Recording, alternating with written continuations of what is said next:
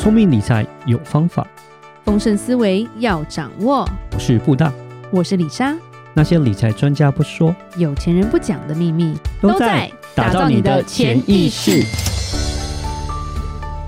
打造你的潜意识，那是理财专家不说那些事。大家好，我是主持人布大，我是布大人生与职场的好搭档李莎。布大是我们这阵子常常会介绍一些大企业嘛？对。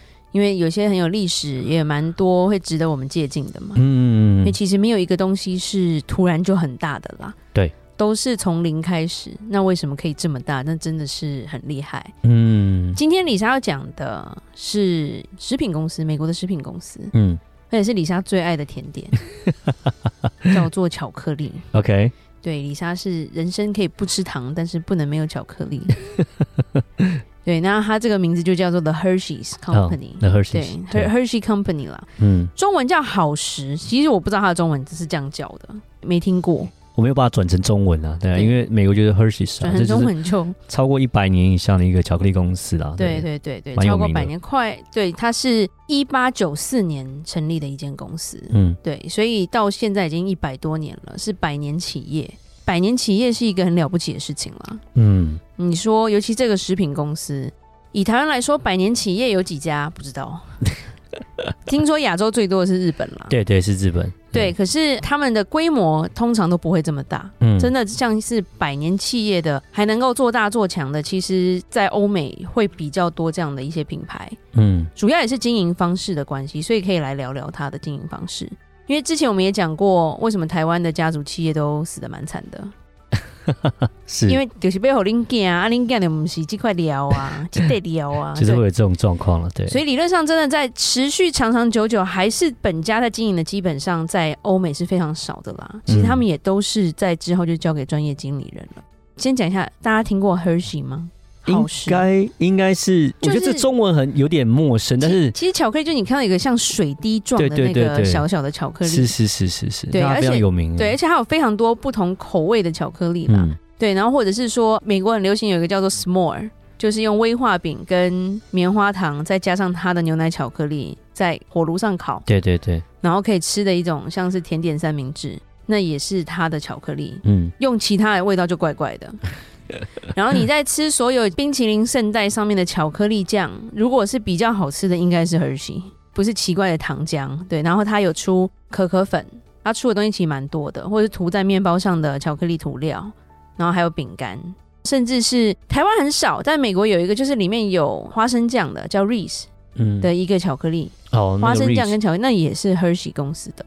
对，所以其实讲一讲，它有非常多的东西啦。然后美国独家，它有 Kit Kat，哦，Kit Kat，因为 Kit Kat 其实是雀巢的，但是在美国是 Hershey 在经营 Kit Kat。嗯，只要是万圣节、情人节，然后圣诞节，你 Hershey 就是赚到翻掉的状态，因为就节日限定，然后大家就是一直吃巧克力，对。嗯所以这个百年公司为什么它可以一直存在？甚至它在疫情它反向成长，在疫情的时候，大家其实生意都变得比较不好嘛。嗯，但是它成长了百分之十，它的营收哇，就是在这样大家都是在动荡的时候，没想到它的业绩还会逆向成长这样子。对，它的业绩它是完胜标普五百。它是完胜，然后它的成长率就超过百分之十了。哇，在疫情的大家都不好的时候，它是越来越好这样子。对，因为二零二一到二零二二年的时候，基本上就是二零二二年整年的时候，标普的指数其实是跌的嘛，嗯、对不对？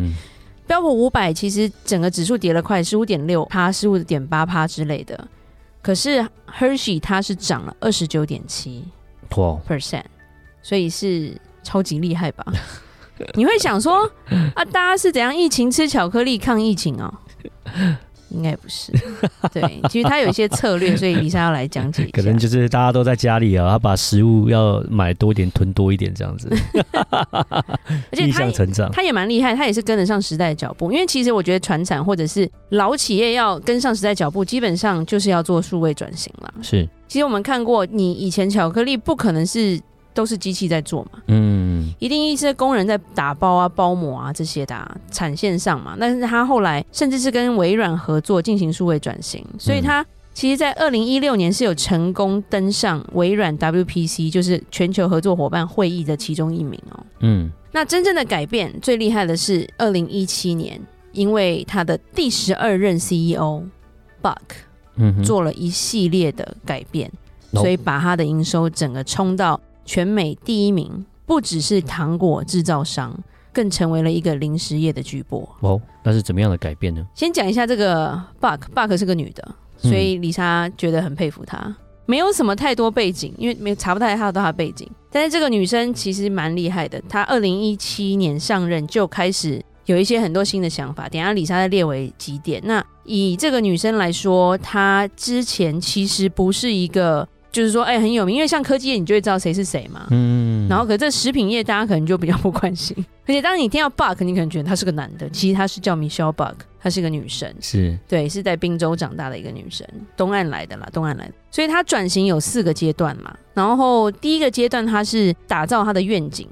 其实，我觉得，不管你的公司。多少年了？如果你没有一个愿景的话，其实这个公司就不会做大。嗯，你若眼中只有说哦，我就要赚多少钱，赚多少钱，可是你没有一个更长远的一个目标，更一个理想，对，一个理想，你没有办法带动人往前进啊。我觉得核心的什么理念，我觉得是蛮重要，做一件事情都是很重要。对，我觉得好的商业领导人就是应该要创造愿景，嗯，而且要刻画愿景，而且他要爱他的愿景，而且要一直推动他。因为你的员工是拿薪水做事的，对，你不卖梦，他们就没有梦，那他们就会想要去一个感觉自己有梦想的地方，就很容易走掉了。所以他们的每一个 CEO 都是强调他们要有愿景，然后甚至是说要企业转型之类的。所以 Buck 在当执行长的第一个念头就是说，我们要有个新的方向，是要有一个新的战略。所以他向公司团队提出很多点，说 Why can't？为什么？不可以，对，为什么不能？嗯，为什么我们不能不仅是一家糖果公司呢？嗯，至少他没有蠢到去做衣服啦，哦，或者是去开发电子业。其实我觉得很重要，在不管是做生意啊，或者是要在开发自己自我能力的时候，我觉得很重要，就是要 think outside the box。对，对，就像他讲的，Why can't？就是为什么不能？所以当你要突破这些。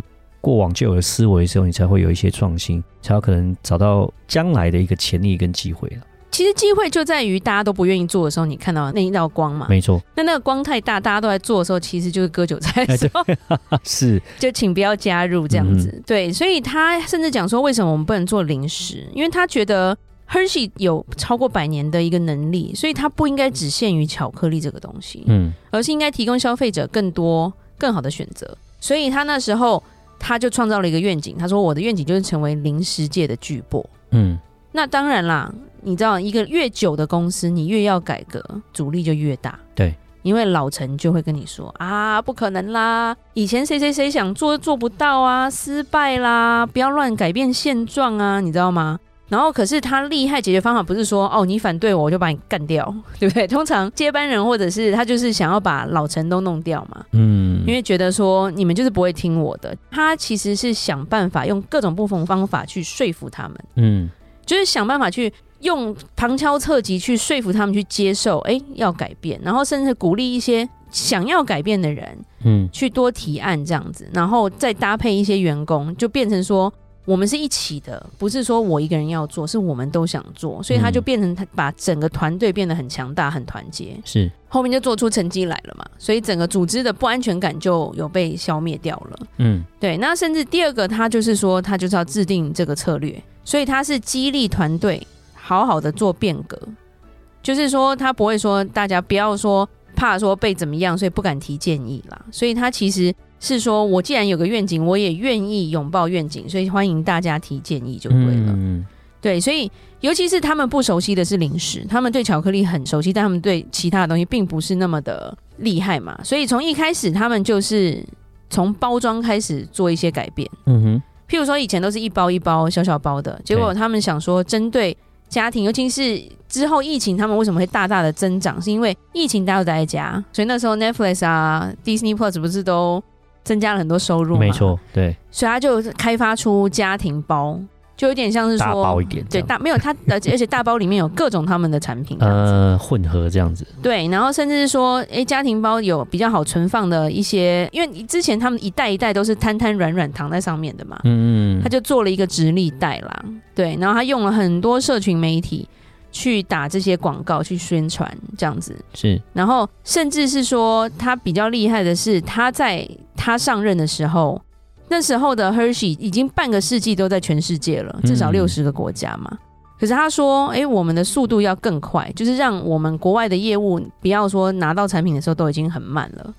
所以他有加速他们的发展跟开发，所以让他国外的业务也开始获利。因为其实海外的业务对 Hershey 来说不是一个很大的 portion，是对。然后他甚至是很非常着重在北美的销售额。”它从二零一七年百分之八十八到二零二一年涨到百分之九十二，全美的销售哇哦，涨得非常的高，增长很多。对，而且一开始的时候它是缩减全球的业务，它只是让出货速度变快，但是它没有急于发展海外的市场，它反而是专心在美国市场的经营。前安内它的主力还是着重在自己的北美市场这样子。对，就是那个时候其实反对声浪很多，他们觉得哎，这个现在是。全球化，为什么你不开发全球市场？你反而说了一下，但是他的意思就是说，他要想先把美国做好，所以他的巧克力市占比在美国是几乎要百分之五十了。嗯，很可怕哎、欸。是，其实美国巧克力非常多，还有 M&M 吗？还有一堆杂牌啊。对啊，其实美国这么大，人口那么多，品牌也非常多，但是它可以占到百分之五十，很可怕。对，非常厉害。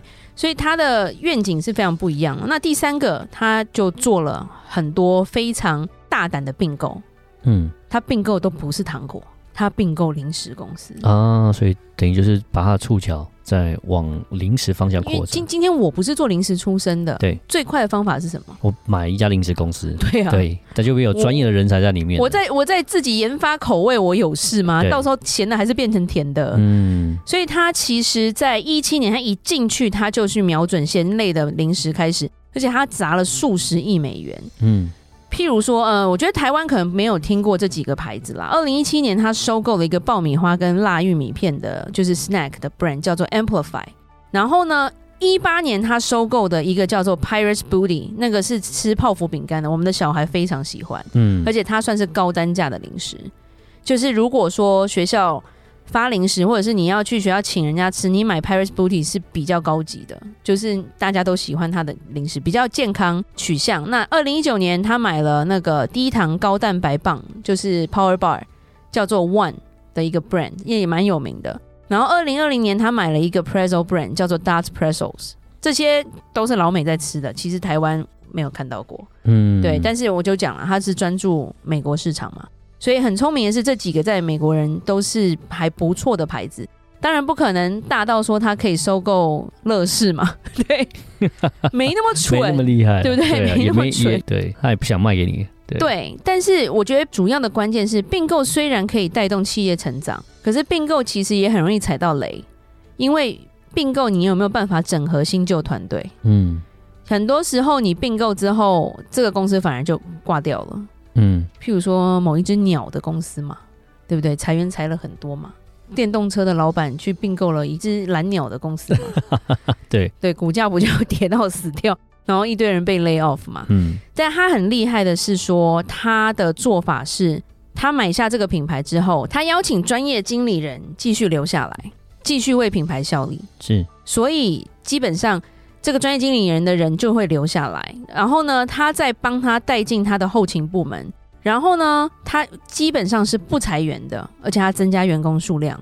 我觉得对于旧员工来说，这个是一个善意跟一个诚意嘛，让员工觉得说，诶，虽然我们被并购了，可是好像比以前的公司还好，诶，所以他们就继续为这间公司努力。那最后一个，他就是一个心态的重建嘛。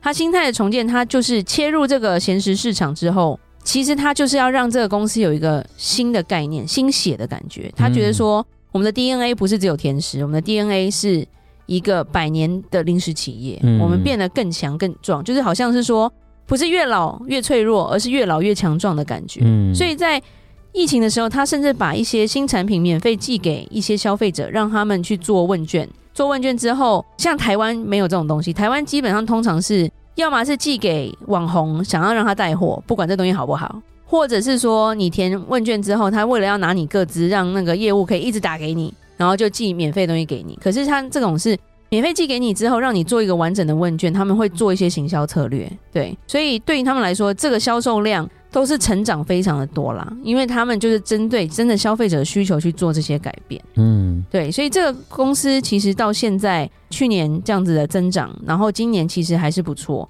那我们其实就是真的可以去期待说。今天百年公司后面会成长成什么样子？是。好，那我们今天讲到这吧。如果有任何关于理财问题，欢迎留言或寄信给我们。记得加入我们脸书的社团，和我们多多互动哦。打造你的潜意识，让你谈钱不再伤感情。我是布大，我是李莎，我们下次见，拜拜。拜拜。